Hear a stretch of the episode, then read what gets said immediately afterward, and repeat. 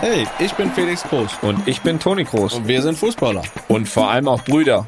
Wir machen ja jetzt seit knapp einem Jahr jede Woche den Podcast einfach mal luppen. Jo, und in den nächsten Wochen während der Europameisterschaft, da werde ich meinen großen Bruder, den Toni, mehrmals in der Woche anrufen.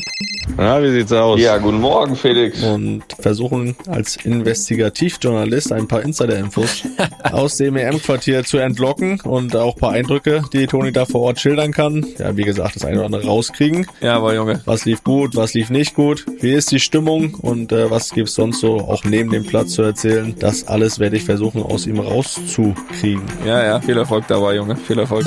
Also, das ist ja Ihr Job, ja? Dumme Fragen zu stellen, das machen Sie gut. Ja, ja, das kriegen wir alles hin. Auf jeden Fall könnt ihr die Gespräche zwischen mir und Toni mithören und ihr kriegt diesen Blick exklusiv hinter die Kulissen. Felix, die Glocken läuten. Ich muss los zum Training. Bis später. Tschüss. Was muss man dafür tun, Felix?